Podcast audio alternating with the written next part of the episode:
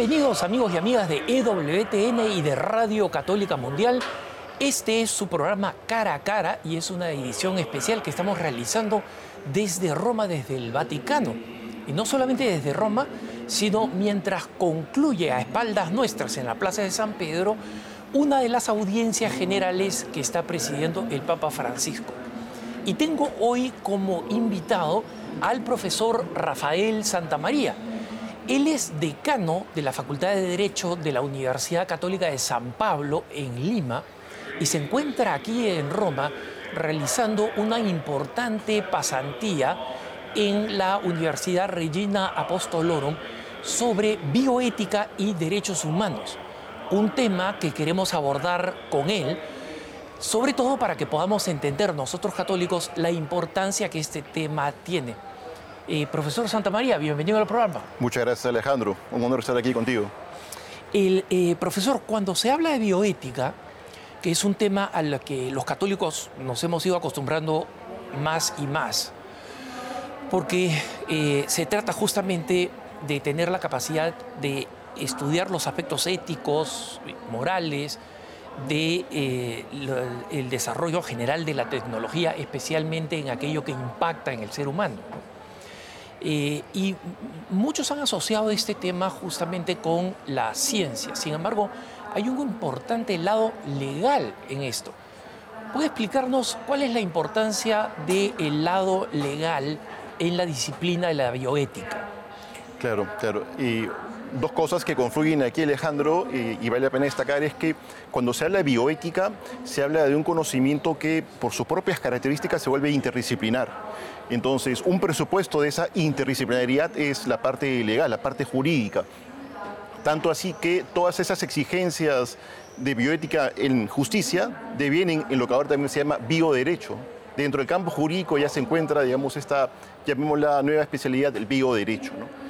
Y esto permite no solamente, yo diría, a nivel jurídico, la óptica del legislador para ver algunas leyes que se van dando en temas bioéticos, sino también y sobre todo, yo diría, hoy en día cobra mucha eh, influencia el aspecto judicial, es decir, como algunas cortes vienen a, discernir y, digamos, por sus sentencias, a responder a estas exigencias de justicia. Eh, en la Corte eh, Euro Europea, por ejemplo, decidiendo sobre temas de eh, eutanasia, eh, ¿sería uno de esos casos, sería un ejemplo de algo que entra dentro de, de su terreno? Sí. Y si es así, ¿cómo, ¿cómo, entra dentro de su terreno? A ver, hay, hay muchos eh, casos que se van dando, casos emblemáticos, casos que tienen que ver con el inicio y con el fin de la vida humana a nivel de Europa, a nivel también, yo diría, del sistema interamericano. Y destaco esto último porque en realidad, si nosotros hacemos una comparación de sistemas, eh, nosotros, por la Convención Americana de Derechos Humanos, hemos tenido y tenemos aún un acento personalista. Pero, por ejemplo, han habido determinadas sentencias que nos han puesto, llamémoslo otro comillas, en jaque. ¿no? Una de ellas, por ejemplo, ha sido el caso de eh, Artavia Murillo eh, y otro versus Costa Rica. Eh, entonces, ahí hay un caso muy emblemático. ¿Por qué? Porque es la primera vez que la Corte se pronuncia sobre el inicio de la vida humana. Y, y, y, en vez de decir que la vida humana comienza, como digamos, la ciencia la reconoce y como hay elementos para destacar a nivel eh, biomédico sobre la fecundación, la Corte, de un modo increíble, resuelve que la vida humana se reconoce desde la implantación. Y esto genera un conflicto a nivel de varios estados parte, ¿no? En, en, todos los estados que básicamente han aceptado regirse por las conclusiones de esa corte. ¿no? Exacto, exacto, exacto.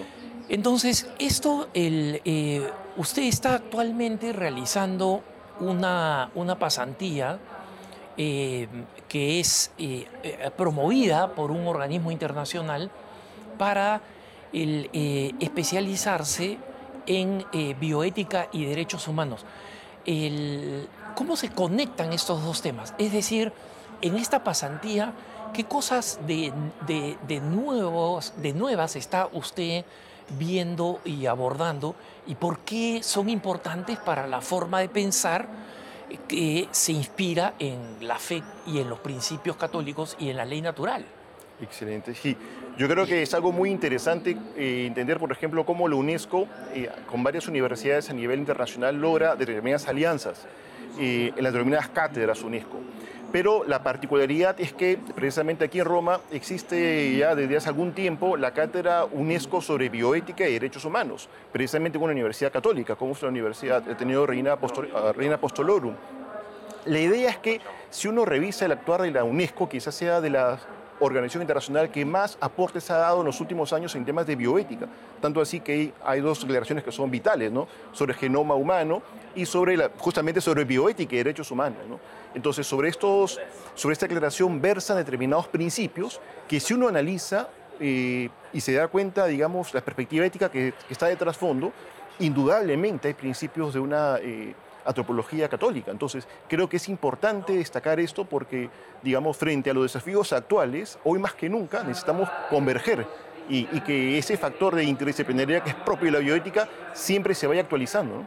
O sea, en otras palabras, a pesar de, eh, de decisiones eh, desastrosas, pienso la que usted ha mencionado de la Corte Interamericana de Derechos Humanos, eh, decisiones no solamente en el campo de la bioética, como usted señala, sino en el de la libertad religiosa, por ejemplo, la decisión que tomó en Chile, fatal también, ¿no? Eh, existen muchos eh, legistas católicos y también eh, otros, otros legistas que no necesariamente son católicos y entre algunas autoridades políticas que nosotros simplemente deberíamos salir de ese sistema jurídico abandonar la Corte, Interamericana eh, y, abstenernos, digamos, de, debatir y de presentar nuestras propias ideas. Eh, ¿qué, pensaría usted de eso? A mí me parece importante un aporte que ha realizado desde hace algún tiempo la Pontificia Universidad Católica de Argentina, la UCA, ¿no?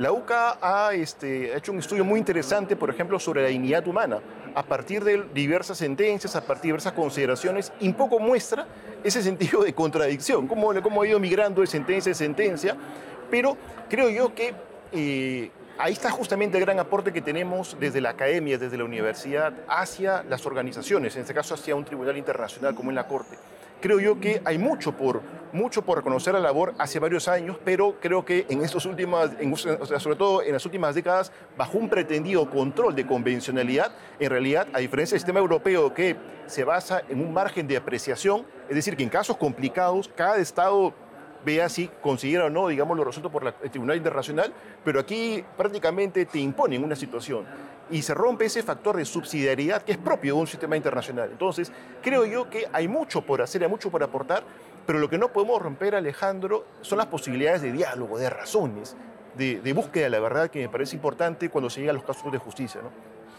Y pienso, el, y en esto, eh, profesor, corríjame usted, pero pienso que un factor muy importante es que estos debates no, eh, interdisciplinarios, como usted dice, no solamente se realicen, digamos, a nivel internacional, que es muy bueno que, digamos, tengamos a un, a un jurista peruano viniendo aquí a, aprender más del sistema europeo, aprender de las decisiones que han sido tomadas, estudiar casos, sino también en cada país. ¿Y eh, por qué? Porque la, Corte Interamericana de Justicia o la Corte Interamericana de Derechos Humanos eh, eh, que están en, en, Costa Rica han tomado decisiones desastrosas por una razón muy sencilla y es porque los países que nombran esos jueces los han nombrado en base a eh, ideologías y a posturas políticas. Entonces, si es que en nuestros propios países, por ejemplo, cuando Colombia le toca nombrar, México le toca nombrar, ¿no? o Chile, o Perú, o Argentina, eh, no podemos dejar que esos procesos sigan siendo políticamente secretos y ajenos al, al debate interno de cómo debería ser representado ese país en la Corte, ¿no? porque eh, justamente en previsión de algunas decisiones que tenían que ver con el aborto, en Así Prensa investigamos la, digamos, la hoja jurídica de los miembros de la Corte en, San José, en Costa Rica, y viendo de dónde venían, nosotros ya sabíamos cuál era la conclusión antes de que la definieran. Entonces, el, usted es básicamente un académico que está haciendo aportes académicos. Eh, Pero ¿qué nos puede decir de este aspecto político para, para de alguna manera este, prevenirlo y asegurarnos que las personas que representan a los países de, eh, de eh, las Américas en esta corte eh, realmente representen la filosofía, una, una filosofía jurídica, especialmente en el campo de la bioética, que sea que sea, que sea inspirada en el derecho natural, que no sea fruto de una ideología. Yo creo que es justamente eh, esa riqueza que nos da eh, el aporte académico. Es decir, eh, hoy en día ya hay algunas, algunos juristas, por ejemplo, que combinan la actividad como académicos y también como jueces, que en algunas sentencias emblemáticas, por ejemplo, en Argentina, han dicho, oye, ante estas situaciones que la Corte, que prácticamente ya deviene en una situación impuesta, cómo es posible abstenerse y cómo es posible salir de esta situación de la Corte, ¿no? del denominado control de convencionalidad. Creo yo que eh, digamos, los sistemas están para mejorarse y, una imposición de derechos de un modo arbitrario de ninguna manera va a representar un sistema de justicia. Y creo yo que justamente ahí están, en los espacios de razones, en los espacios que se busquen a partir de, digamos, de, de tratar de mejorar ese sistema, y digamos, yo, yo soy, un, soy consciente, uno por ejemplo ve la convención y el aspecto personalista, ¿no? Uno dice, por ejemplo, todo ser humano es persona humana, o sea, está señalando la propia convención. Cuando los estados suscriben este, este documento, que es importante, muy importante, yo creo que dan cuenta de una realidad en ese momento. Años más tarde no pueden ser que unos pocos magistrados quieran cambiar toda una tradición que responde precisamente a, favor de la persona. ¿no? Y no solo tradición, sino principios, principios que han sido eh, suscritos. ¿no? Eh, para que nuestros televidentes y radioescuchas, profesor, puedan entender un poco más, eh, hablemos de del caso de Argentina, por ejemplo, ¿no? donde, abordándolo desde el punto de vista fundamentalmente jurídico, se legaliza el aborto, y eh, tras esta legalización eh, eh, masiva, digamos, y hecha por el Poder Legislativo, firmada por el Ejecutivo, ¿no? o sea que no es el caso de los Estados Unidos, a donde se llegó, digamos, por una decisión judicial, ¿qué cosa pueden hacer las cortes? ¿Qué cosa pueden hacer los jueces? ¿Qué tipo de restricciones, excepciones, qué tipo de formulaciones eh, eh, nuevas que contengan esa decisión podrían tomarse. Claro, yo creo que ahí es muy interesante esa combinación de las denominadas fuentes del derecho, ¿no? El sistema argentino, como también la mayoría de sistemas en Latinoamérica, son sistemas denominados de la familia romano-germánica, ¿no? donde la primera fuente es la legislación, a diferencia del sistema de common law, ¿no? donde el americano o el anglosajón, que viene con, con la jurisprudencia. Pero hoy en día hay una situación donde la legislación, si bien es cierto, el legislador puede sacar una muy buena ley a favor de la vida, pero ¿qué sucede? Que muchas veces estas son impugnadas a, un tribunal. Y es el juez el que, el tiene la última, la, la, última palabra, ¿no? salvo que vaya a una instancia luego internacional. Eso está pasando en muchos países. Ahora, frente a, o sea, yo creo que hay un contrapeso de poderes, pero hay algo que es fundamental y eso es algo que justamente yo creo que la riqueza que puede significar la academia, que es el desarrollo de doctrinas basadas en principios. Y ahí hay un aporte valor. Hoy, por ejemplo, se habla de principio pro homine, pero yo me pongo a pensar es, ¿qué principio a favor del ser humano puede ser aquel que favorezca el aborto? Hoy en día, por ejemplo, en temas ambientales, y esto está muy a nivel, digamos, internacional, muy consensuado, el principio precautorio o prevención ante una situación que es inminente, va a generar un mal, se previene, no, no puede generar eso. Ya, ¿cómo lograr ese desarrollo de principios vaya siempre desde lo jurídico a favor del ser humano, a favor de la persona? Y hay algo que es fundamental, jamás de los jamases un sistema jurídico se va a basar desfavoreciendo al más débil. Jamás de los jamases. Eso es una regla que es fundamental. El derecho se entiende siempre a favor del más débil. Ahora, eh, el derecho se entiende a favor del más débil, pero muchas veces en la práctica existen, eh, digamos así, eh, argumentaciones, ¿no? bucles ideológicos que simplemente convierten al más débil en no existente. Veamos en aquellos países donde, por ejemplo, se promueve el aborto, se legaliza el aborto, y en algunos lugares donde el aborto se quiere legalizar, incluso en el caso del niño nacido. En, en Estados Unidos, por ejemplo, como usted sabe, el Partido Demócrata no fue capaz de pasar una ley, le faltó la mayoría suficiente, pero propuso una ley de aborto que era absoluta. O sea, simplemente no había ningún límite ni de condición del nacituro. ¿No? Eh, el nacituro podía estar en perfecto estado, no había ninguna condición que limitara la decisión de, la mamá, digamos, de, asesinarlo. No había ningún límite de tiempo en el vientre, el, procedimiento debía ser absolutamente libre y eso quiere decir incluso que el dinero no podía ser un obstáculo y por tanto tenía que ser financiado por el Estado. Si yo eh, me saco las amígdalas este, en Estados Unidos, tengo que pagar, ¿no? No hay ningún servicio eh, quirúrgico, por más urgente que sea, si yo tengo un tumor yo tengo, y lo tengo que sacar, lo tengo que pagar. Pero esta ley decía que matar un bebé y sacarlo de la mamá tenía que ser pagado por el Estado, es decir, hasta ese punto. Y es más, cuando los proveedores dijeron, oye, podrían por lo menos ponerles el límite de que si en el deseo de aborto en un tercer trimestre, el bebé que quiere ser abortado nace vivo, que exista un protocolo para defenderlo. Ellos se opusieron ese niño ya nace vivo, está fuera del canal eh, materno. Porque la madre lo quería muerto, hay que dejarlo morir. O sea, en ese extremo estamos hablando.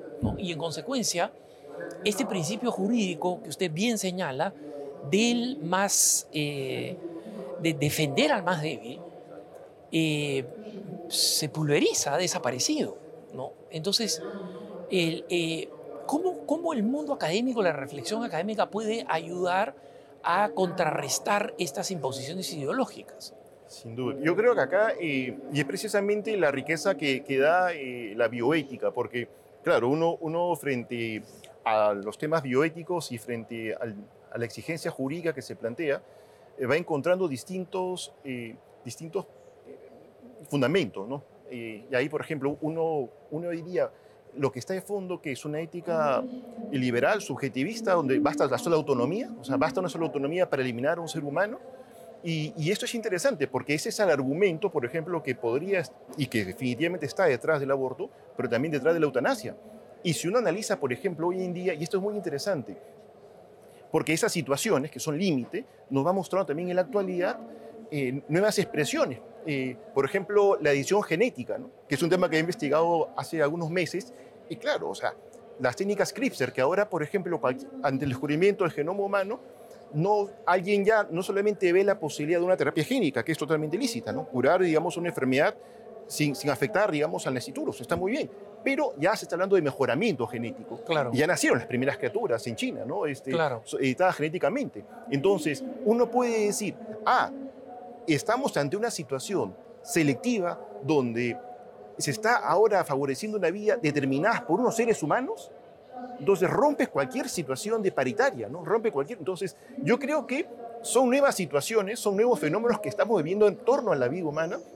Hoy, por ejemplo, a nivel internacional hay un consenso de no a la clonación reproductiva. Sobre la terapéutica, por ahí están, digamos, pero ¿qué pasaría mañana si se dice, no, ya vamos a... Entonces, hay una situación que yo creo que es importante reforzar la idea de que si no se protege al, al al, concebido como tal, en lo más básico, su pertenencia al humano, se abre una puerta cada vez más grande y que es importante. Uno se preocupa por el medio ambiente y está muy bien. Oye, tenemos que conservar el habla ahora de desarrollo sostenible para el presente y para el futuro. Lo mismo tenemos que hacer en lo más básico, que es conservar la humanidad. El, eh, profesor, usted podría poner un ejemplo muy, muy claro que es el, el caso de la posibilidad de la clonación y el, en, en, otro cara a cara tuve la oportunidad de hablar de, lo, de, de esta técnica de edición genética que usted ha mencionado, la CRISPR, ¿no? Y que básicamente le daría el poder a las personas que tienen el poder y el dinero para eh, crear superhombres, entre comillas, ¿no? Es decir, editar fuera, sacar fuera todas aquellas cosas que podrían ser limitantes, la posibilidad de una enfermedad ese, y, digamos, algo que todavía no se puede hacer, pero que eh, pronto se podrá, que es además elegir características, ¿no? Que sea eh, de tal característica racial, de tal color de cabello, de tal... Eso, digamos, se puede hacer ya con la fecundación in vitro y la selección, digamos, de, de los componentes de la fecundación in vitro pero eh, nos acercamos cada vez más a la, a la utopía de un mundo feliz de Aldo Huxley, donde habían los alfa, ¿no? los seres humanos alfa, y después iban bajando, digamos, de calidad humana, hasta que habían unos monstruitos que se dedicaban a hacer el trabajo, que eran ciegos, fuertes, que necesitaban poca alimentación y que eran eh, una quinta clase que, se dedicaba a, trabajar. ¿no? Entonces, es curioso que en un mundo donde se habla constantemente de la equidad y de la igualdad, nos estamos, estamos yendo en la dirección contraria. ¿no? Exacto, exacto. Mira, Alejandro, hace unas semanas tuve la oportunidad de ir a, Torino y aproveché que estaba en una invitación eh, a conocer esa parte de Asti, donde hay unos viñedos. Una, familia amiga nos invitó a mi familia a mí a recorrer estos viñedos y me pareció increíble, por ejemplo, que eh, un indicador que tienen ahí, digamos, muy natural en los viñedos es que entre, eh, digamos, eh, cultivo y cultivo hay un grupo de rosas que están, digamos, muy bien atendidas, pero la regla es que si las rosas permanecen muy bien, en buen estado, no se marchitan, significa que todo marcha bien. En cambio, si por ahí un viñedo empieza a tener alguna plaga, alguna situación de, digamos, este, complicada, la rosa empieza a marchitarse. Entonces, yo me ponía a pensar es, en algo tan básico y tan natural como un indicador, ¿cuáles serían esos indicadores a nivel humano de nuestro tiempo?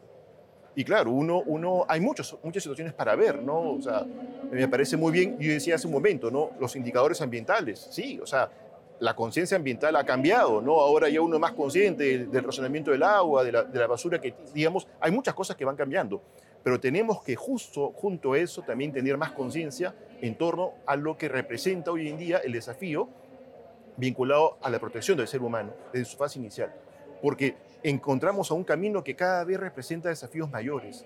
Fíjate tú que no solamente es la vacunación, también ahora hay una divulgadora por ahí que anda diciendo la partenogénesis, es decir, que si queremos que si queremos una total división entre varón y mujer, que la mujer pueda reproducirse sin necesidad de gametos este, masculinos. Entonces ya se están dando con roedores la producción de gametos solo femeninos que hay el uso de la tecnología para evitar. Entonces eso rompería cualquier, cualquier posibilidad ya de, necesidad de un complemento masculino. O sea, simplemente por un tema ideológico. Entonces, ¿estamos qué? Jugando, jugando a, una divinidad, eh, siendo instrumentalizando al ser humano esto rompe cualquier lógica, cualquier lógica que inspira los derechos humanos, y eso es algo muy importante destacar.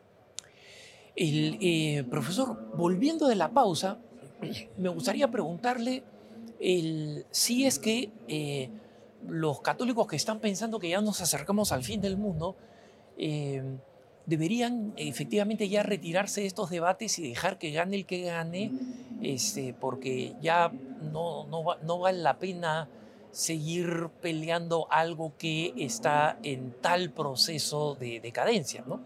Estoy acá con el profesor Rafael Santamaría, él es jurista y bioético. Estamos en su programa Cara a Cara. No se vayan, que ya volvemos.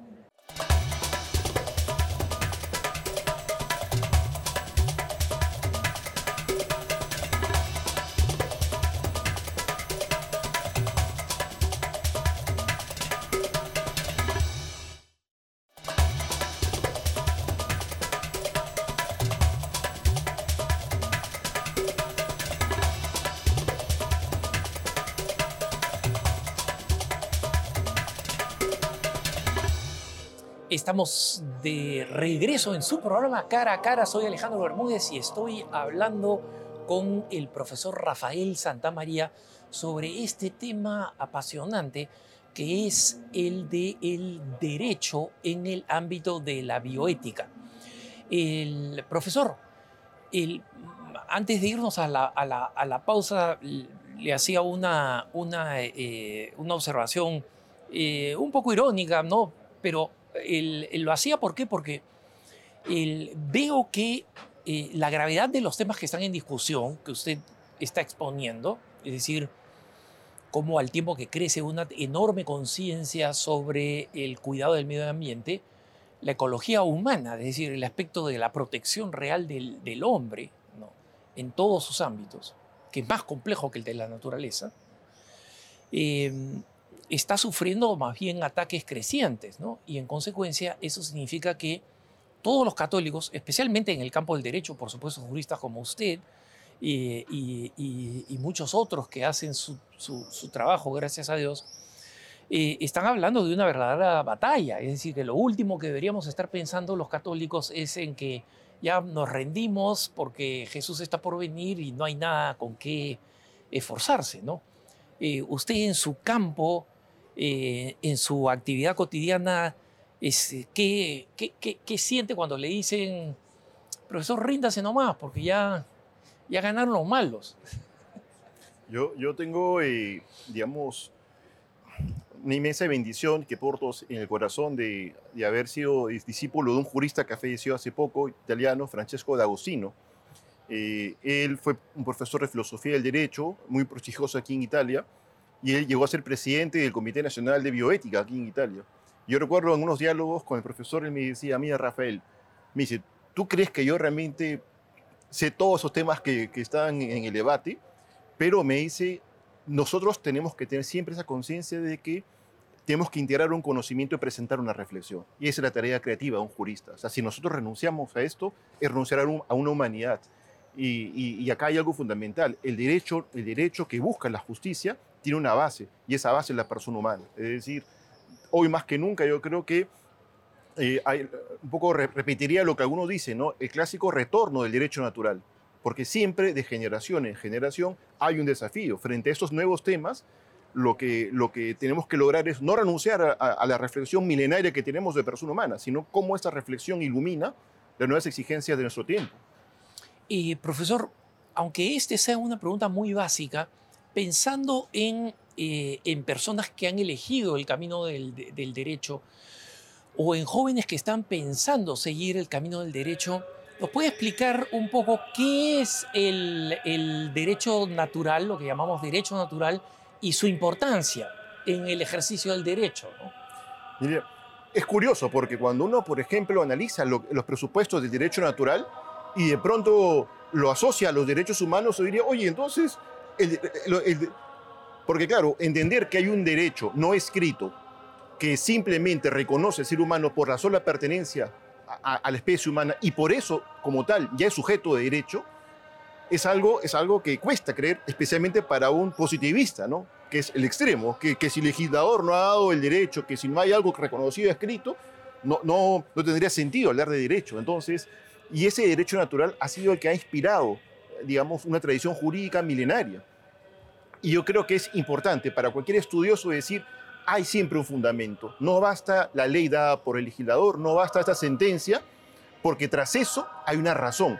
Y esa razón, si, si realmente responde al ser humano en su mejor protección, en su mejor tutela y en su mejor relacionalidad y búsqueda a un bien común, ahí está el derecho natural. Ahí está el derecho natural. Eh, queda claro que no todo el derecho natural está escrito, que el derecho natural siempre tiene que reflexionarse y basarse. Hay principios que también tienen una, digamos, una conexión fundamental con la ley natural. Y la ley natural, para ponerla en simple, es un, postulado que cualquier persona humana, que todo ser humano tiene esa capacidad para distinguir lo que es bueno, lo que es malo, de discernir esto y responder en consecuencia a lo bueno. Lo básico, efectivamente, porque eh, mucho antes de los diez mandamientos, por ejemplo, mucho antes de del código de Hammurabi, ¿no? que se supone que es la primera legislación escrita que se conoce, eh, la humanidad era capaz de entender que alguien que mataba a otro ser humano para robarle la esposa estaba haciendo mal y tenía que ser castigado. Los primeros códigos lo que hacen es establecer unos principios que, em, que digamos, eh, contrapesen el deseo de venganza con, eh, con la justicia auténticamente, ¿no? Para que no existan abusos en la reparación de un mal hecho. Pero la humanidad existe porque a diferencia de una manada de lobos, fue capaz de ir llegando a consensos comunes en base a qué? En base a que todos sabían que eh, matar al niño de esa familia por venganza estaba mal. Eh, robarle algo a alguien que había trabajado por ello estaba mal. Es decir, este, eh, siempre que pienso en el, derecho natural, pienso en la manera como yo lo descubrí, que no sabía nada, pero me sorprendía el, ver las distintas formas de convivencia que habían alrededor del mundo antes que los grupos humanos se conocieran, antes que existiera la, conciencia de universalidad, pero había, había inscrita en la persona un sentido de justicia y un sentido de injusticia. Y en todas las distintas culturas, desde las más pequeñas tribus hasta los más grandes imperios, había una conciencia de quién era una persona vil y quién era una persona virtuosa, ¿no? Entonces, eso no lo dictaba la ley, lo dictaba de alguna manera el sentido común, ¿no? Y es lo que nos ha llevado a este, a este grado de, desarrollo de la convivencia humana. Por supuesto, por supuesto. Y ese es un principio fundamental, ¿no? Eh, hacer el bien y, evitar el mal, ¿no? Creo que es algo que, que se mantiene como principio, que permanece y que al mismo tiempo nos ayuda a entender dos cosas que, que se correlacionan, porque de una parte, entender que el ser humano por su propia, eh, digamos, dignidad vale y vale por la pertenencia a la especie humana, por, por eso se habla de dignidad inherente o también lo llaman dignidad ontológica, pero ese ser humano se relaciona, existe con los demás, o sea, tiene una familia, tiene una sociedad y es importantísimo esa correlación, porque hoy en día quizás, y es una crítica hoy, hoy en día fuerte a los derechos humanos, que se enarbolan los derechos humanos, pero cuando se hablan de deberes, como que ahí las cosas disminuyen, ¿no? Como que ya, este, porque el deber conecta con el otro. Claro. Eh, en una exigencia de justicia siempre va a haber derechos y, deberes que conectan. Entonces, creo que muy importante la reflexión jurídica, y aquí me quiero dirigir, mientras todo yo, Alejandro, a esos estudiosos del derecho, que siempre es clave una reflexión que conecte al derecho al deber. Es muy importante esto hoy en día, porque tenemos que entender que quizás ante una gran ola de relativismo hoy en día que, rompe cualquier tema de objetivismo ético y busca que cada quien haga lo suyo y ahí crece esa autonomía. Pero también hay un perfil utilitarístico, un perfil que aleja, digamos, en, esas consecuencias, en, esas este, derivaciones éticas de una reflexión centrada en la persona humana. Pero creo que hoy es muy importante entender que el ser humano es un ser en relación, que necesita de los demás. Fíjate tú que eh, hace poco me, quedé eh, muy, muy contento de ver un estudio de la Universidad de Harvard, el Centro del Adulto Mayor. Quizás este es un estudio que vale la pena eh, mencionar porque quizás sea un estudio muy completo. Son más o menos unas eh, siete u ocho décadas que se ha seguido a un grupo eh, de, jóvenes, inicialmente eran estudiantes de, colegio, y se los han seguido por varias décadas.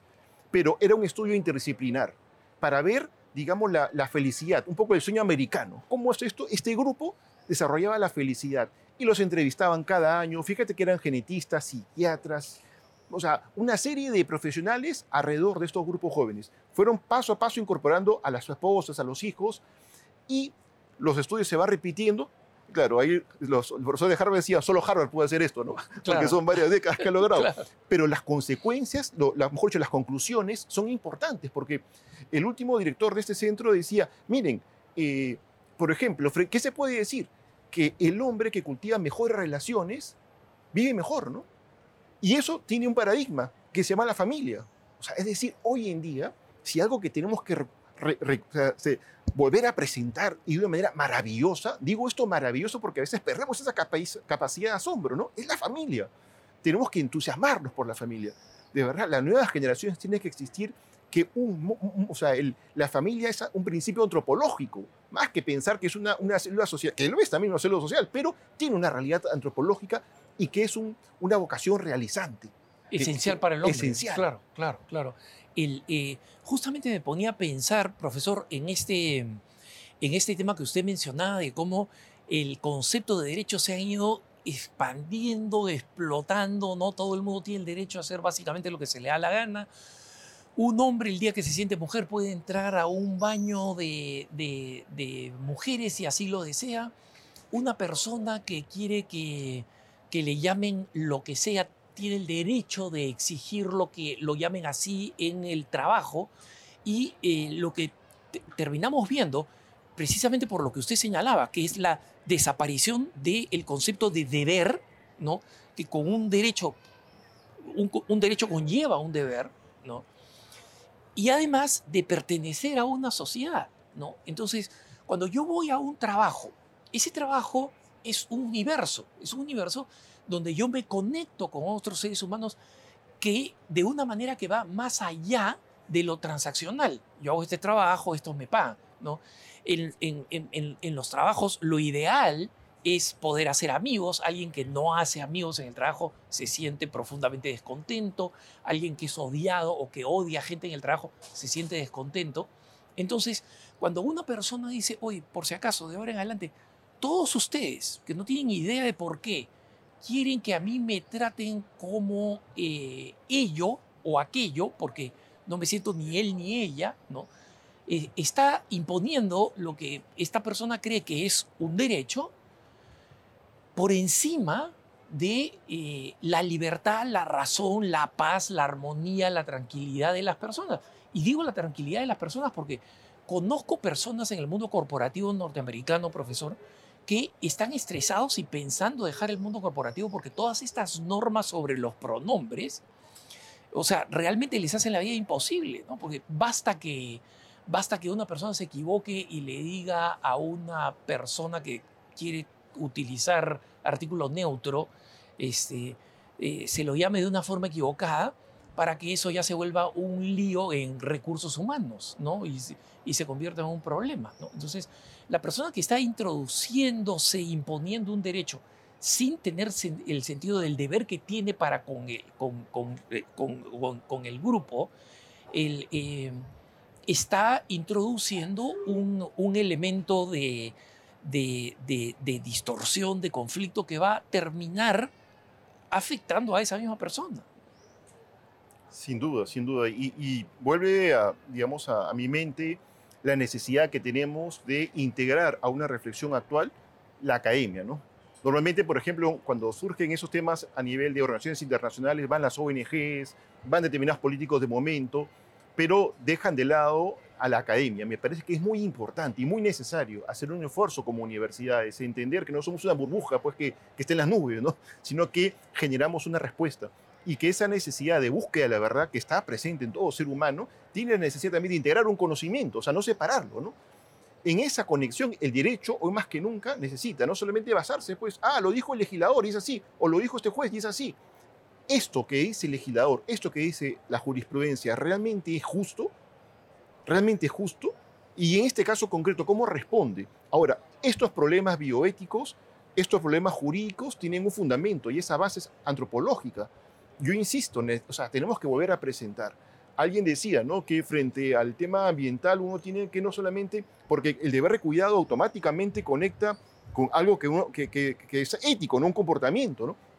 Pero cuando tocas a la línea natural, a veces parece, yo tengo que hacer esto, yo tengo que hacer como que aburrido. Uno, uno como diga, tiene que haber una nueva motivación, pero creo que más, más allá de esto es maravillarse, ¿no? Maravillarse. Creo que hoy, más que nunca, eh, eh, un desafío es saber que estos tiempos, más que pensar en una renuncia al derecho, en una renuncia a temas bioéticos y buscar, eh, en el fondo, es motivarnos en saber presentar al ser humano y saber presentar, dije hace un momento, a la familia, que me parece que es clave también. Y, y, en, el tema de presentar a la familia, en lo que usted insiste, profesor, eh, está, pienso yo, en presentar el, el, el sentido común el sentido común, todas esas cosas que uno naturalmente percibe, naturalmente percibe, porque todos hemos sido dotados de un sentido del bien y del mal. Todas las personas normales, digamos así, han sido dotadas de un sentido del bien y del mal. Eh, usted, como, como, como jurista, debe haber visto muchos de los dramas judiciales pues, de televisión o de, o de cine, ¿no? Y el, el drama judicial en última instancia es eh, muchas veces gira y crea, digamos, la, tensión y el suspenso entre el sentido común y la tiranía de una ley escrita o de una, eh, formulación o de una forma o de una de, de, de, la forma sobre el fondo, ¿no? Entonces, donde todo el mundo, incluyendo el telespectador, digamos, el, el, el, que está viendo la película o, la serie de televisión, dice, esto no está bien, esto no está bien, esto cualquier persona que uno trae aquí a un campesino, el campesino va a decir, este, esta persona tiene la razón, esta persona no tiene la razón.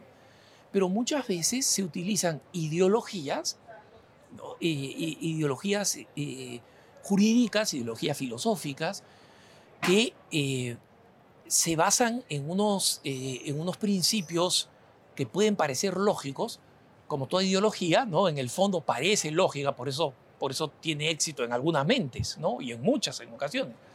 Pero que finalmente terminan yendo en contra del sentido común, de lo natural, de la familia, del, del, del, no nacido, de, de la persona más débil, ¿no? Sin duda, sin duda. Y dos cosas que yo creo que son importantes también frente a estos nuevos desafíos es que, y aquí un poco destaco también a un, a un gran eh, académico, también nos dejó hace unos años, eh, don Helio Esgrecha, carnal Helio Esgrecha, eh, el denominado padre de la biblioteca personalista, porque don Helio propuso algo importante frente a estos temas, ¿no? es decir, jamás tener miedo de dialogar con los científicos. Me parece que corresponde, corresponde entender el fenómeno científico. Y él propuso un triángulo, fíjate Alejandro, un triángulo. El primer aspecto para cualquier preocupado por esos temas es entender tal cual lo dice la ciencia pero tal cual lo dice la ciencia en publicaciones, en evidencias, en revistas que han pasado por revisión de padres, procesos indexados, porque una cosa es esa publicación y otra cosa que se haga en un, periódico, por más respetable que sea, pero sin ninguna fuente directa. Y, además con la intención de decir, esta es la ciencia manipulando la ciencia. Exacto. exacto. El, don Helio Esgrecha, que que yo espero que lo beatifiquen un día, decía entonces, este primer punto del triángulo es la ciencia tal cual es. Así es. Ok.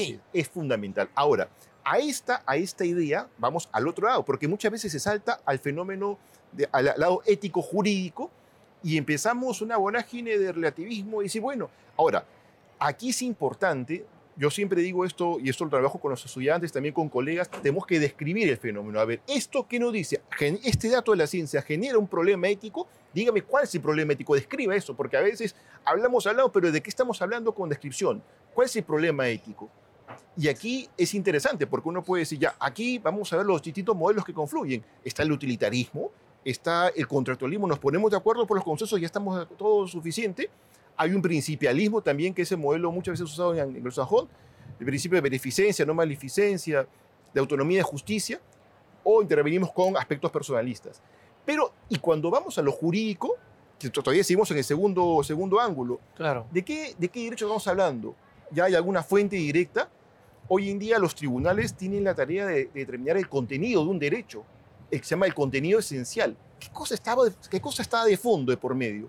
Y si a ese triángulo vamos al último lado, que es el lado antropológico, de qué persona estamos hablando, de qué dignidad, de qué libertad, y vamos a entender cómo calza.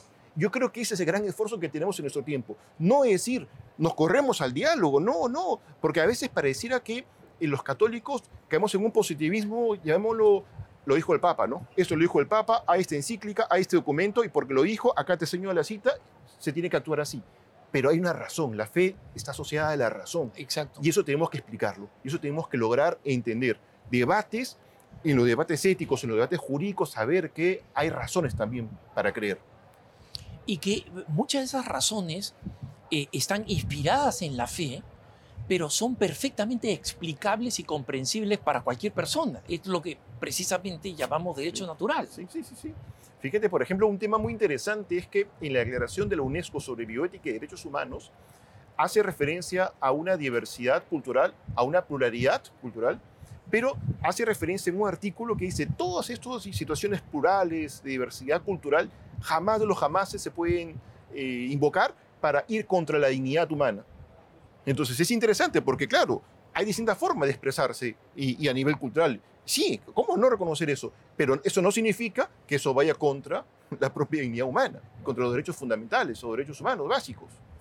Eso es muy importante, profesor, porque hay una falacia constantemente usada por las personas que detestan el derecho natural y dicen, bueno, derecho natural será aquí en Occidente, ¿no? Hay una tribu que cree que este, las mujeres, hay una tribu que cree que las mujeres deberían tener 11 hombres este, y, ser, este, eh, digamos, el, no una eh, familia única, sino una, una familia poligénica. ¿no? Y eh, la conclusión de lo que usted plantea es, sí, reconocemos que existen distintas fuentes culturales, pero que estas distintas experiencias culturales funcionen, no significan que nosotros podemos aceptar aquellas prácticas que van en contra de la dignidad humana. Digamos que es al revés. O sea, ¿dónde queda la dignidad de la mujer si eh, un hombre puede tener distintas esposas? ¿Cómo puede haber equivalencia entre el valor del hombre y la mujer ¿no? en, en, una familia de esa naturaleza? Entonces, que la practiquen en la isla de tal o cual es irrelevante frente a conceptos universales de, dignidad. Y, ojo que estas situaciones que, que mencionas, Alejandro, si las conectamos, por ejemplo, con los desafíos que se nos vienen, y que dicho ese paso, uno dice, ya, se, ya, ya está aquí, por ejemplo, de, de, cuestionarnos sobre futuros sujetos de derecho, ¿no? Un cyborg, por ejemplo, ¿no? Ahora que está tan en moda la inteligencia artificial, esta corriente transhumanista, ¿no? Sí. que dice, bueno, nos quedamos dentro del límite humano, pero cada vez lo mejoramos más. Podemos pensar en una inmortalidad, mejoramos, lo mejoramos genéticamente. Vamos este, incorporando tipo como si fuese un ordenador, ¿no? Claro. Y creemos un robot cuando, cuando nos toque morir, bajo memoria, bajo apariencias, creamos a un, a un nuevo Alejandro, un nuevo Rafael, ¿no? Y, y, que se mantenga. O, por ejemplo, pensar que los embriones quimeras, ¿no? Sí. Que por eso quieren implantar un embrión mitad humano, mitad jabalí, ¿no? Claro. Entonces, entonces uno dice, ¿y, ¿y, qué hacemos? O sea, esta situación, eh, por eso es que ha sido tan criticado esta situación CRISPR que nacieron estas criaturas, porque... Sí Claro, una cosa es hablar de vegetales, de animales genéticamente modificados, pero ya estamos hablando de seres humanos. Seres humanos, así es. y esto rompe cualquier situación de simetría a nivel de la comunidad internacional, ¿no? Efectivamente. Profesor, muchísimas gracias por habernos acompañado.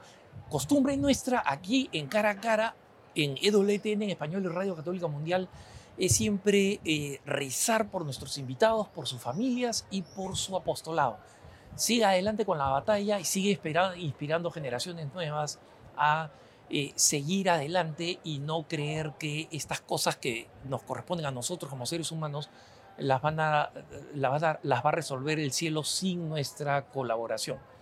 No se olviden que pueden escribirnos, hermanos y hermanas, a nuestro correo electrónico con sus preguntas, con sus propuestas de tema a cara a cara